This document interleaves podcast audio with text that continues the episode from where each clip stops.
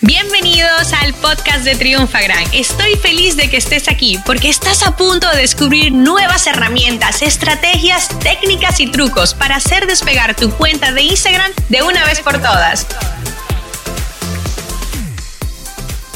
¿Te has puesto realmente a analizar por qué esas cuentas de frases, de motivación y de memes tienen tanto éxito ¿vale? En Instagram lo petan tanto y tú dices, wow, pero una cuenta tan fea, porque además son muy feas, tienen tanto engagement, tienen tantos seguidores, millones y millones. Pues bueno, en el episodio de hoy te voy a contar eh, las razones por las cuales funcionan tan bien este tipo de cuentas y a lo mejor te vas a dar cuenta de que muchas de las estrategias que ellos utilizan tú podrías exactamente replicarlas, ¿vale? Con tu negocio sin tener que llegar a ese punto de tener una cuenta fea y ser cursi, ¿vale? Entonces, vamos a ello.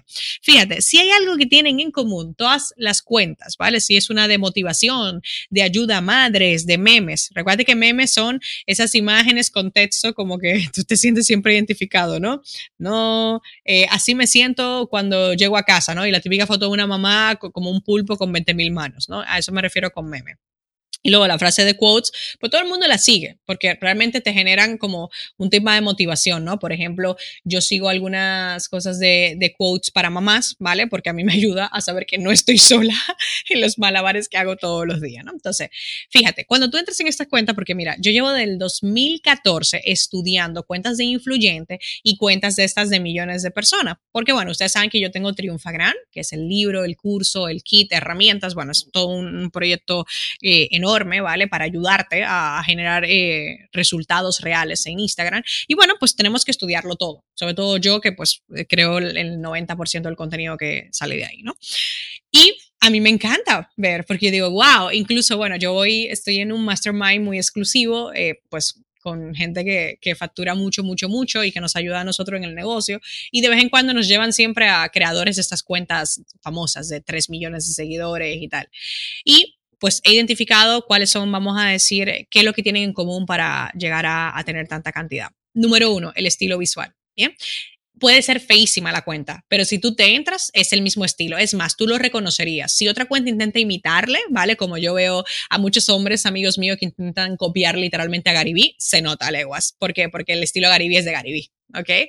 Entonces, en este caso, estas cuentas tienen como su propio diseño, ya sea su misma tipografía, ponen en el mismo lugar su arroba para como decir, esto es mío, marcar territorio, ¿no?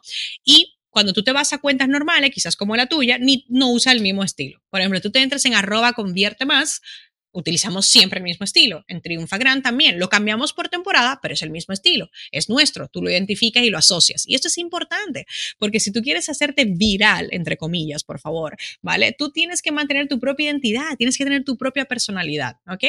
Otra cosa que hacen es que realmente, señores, invierten en el caption, en la descripción de los posts. Puede ser que nada más tenga una línea, pero esa línea te da risa. ¿Vale?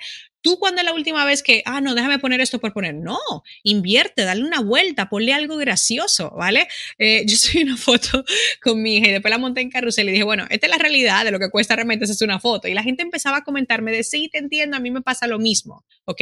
Pero si yo no hubiera puesto nada más aquí con mi hija, no causa el mismo efecto, ¿vale? De comentarios que invirtiendo en una buena descripción. Entonces, ¿qué haces tú para invertir en una descripción? Mira, señora, ustedes no se imaginan, cada vez que yo hago una propuesta, y me voy ahí, estamos auditando para Instagram, es como no puede ser, o sea, con tanto storytelling, con, con tantas historias que se pueden contar, y me han puesto, no, aquí la información para nuestro próximo evento, apúntate y tú como que, ¿what? No, eso no puede ser, ¿vale? Nunca fallan a la frecuencia, señores. Esa gente, si publican cuatro veces al día, cuatro posts al día van a ver. Y sí, las cuentas que tienen millones de seguidores, la única forma de mantenerse muy activas y vivas eh, con el tema del algoritmo y su engagement, que tienen que publicar varias veces al día. ¿Ok? Y no te crees que están todo el día publicando, no, no, no, ellos publican, ¿vale? Lo dejan todo programado y, ¿vale? Y siguen haciendo más cosas, ¿vale? Lo único que hacen de forma muy espontánea, que esa es otra de las claves, son las historias. Ellos, el feed es como súper programado, pero las historias súper espontáneo. Y ese es el balance que tienen y eso a la gente les revienta, le encanta, le conecta, ¿vale?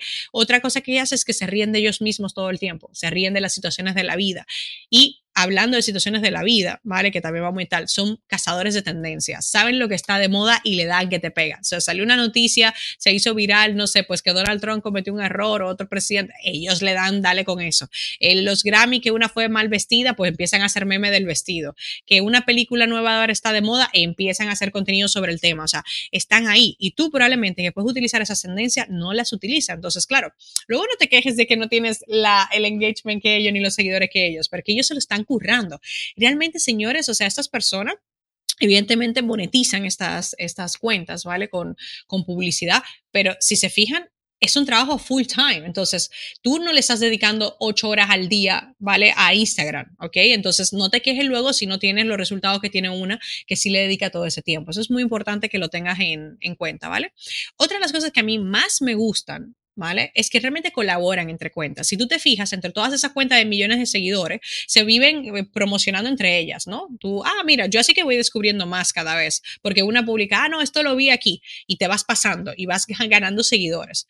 ¿Cuándo fue la última vez que pensaste en una colaboración con alguien de tu entorno complementario? No, no lo haces. Y el hecho de no hacerlo es realmente lo que a ti te está impidiendo hacer crecer tu audiencia, exponerte, ¿vale? Y eso no son colaboraciones pagadas de que otros influyentes, no, son colaboraciones entre marcas que como tú, que están en el mismo punto, ¿vale? Si tú eres una marca que vende cosas de, para madres, ¿vale? Para bebés, te puedes asociar a otras, no son competencia, juntas van a ser mejor. Entonces las colaboraciones son clave, ¿bien?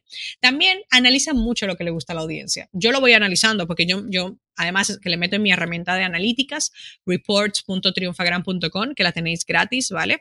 Eh, os voy a dejar el enlace aquí debajo en, en la biografía para que podáis, o sea, en la descripción para que lo podáis ver, ¿vale? Y una de las cosas que hacen es que si hay un contenido que no generó tanto engagement, no lo vuelven a publicar.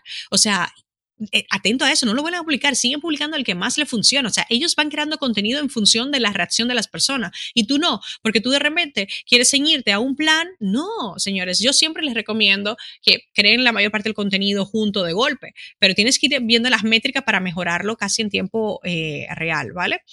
El contenido que diseñan siempre es para que lo compartan muchas veces, muchas personas. Lo hacen como viral. Incluso hacen una cosa muy buena, que estaba al otro punto, destacan la llamada a la acción. Le dice, compártelo, etiqueta a esos dos amigos que son así. Eh, o sea, claro, ellos fomentan que tú te conviertas en el embajador de su contenido. ¿Tú haces eso? Probablemente no lo estás haciendo, ¿vale? También es verdad que juegan un poco con el, el, tema de la exclusividad, el misterio, la curiosidad y tienen las cuentas privadas. Yo no recomiendo nunca que se tenga la cuenta privada porque el acceso a la información no debería estar bloqueada. Pero te cuento por qué ellos solían hacer esto más. Era porque yo la ponía en privada ¿vale? Entonces tenía muchas peticiones de gente porque la gente quiere saber lo que hay, ¿ok? Eh, y entonces luego la, la, ponían pública por unos minutos para que se aceptaran todas las solicitudes y volvían y la ponían privada. Pues Instagram toda esta práctica y ya no le permite que eso acepte a los seguidores. O sea, que tienen que hacerlo manual, que yo también me alegro porque no, no creo mucho en esto, pero bueno, eso es una de las estrategias que, que más le funcionó. Eso funcionaba sobre todo en 2016, 2017, un poquito en 2018. En 2019, 2020, que esas estrategias ya no son no son tan válidas como siempre, pero te lo quería contar que eso es lo que hacen siempre. Entonces, ¿cómo ves? ¿Vale? Hacen muchas cosas que probablemente tú no estás haciendo. Entonces, no te quejes luego que no tienen los resultados de esas cuentas.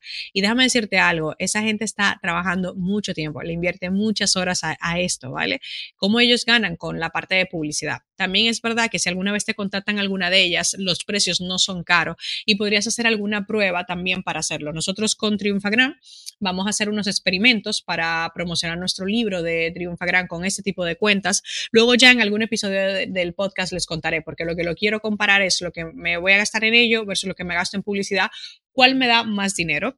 Y también vamos a contratar a influyentes como tal ¿vale? Que son ya personas reconocidas y os traeré resultados, pero os quería poner aquí para que os inspiréis y veáis todo lo que podéis hacer a raíz de grandes cuentas exitosas, ¿vale? Que aunque no son de marcas y empresas como la tuya, puedes aprender mucho de ellas.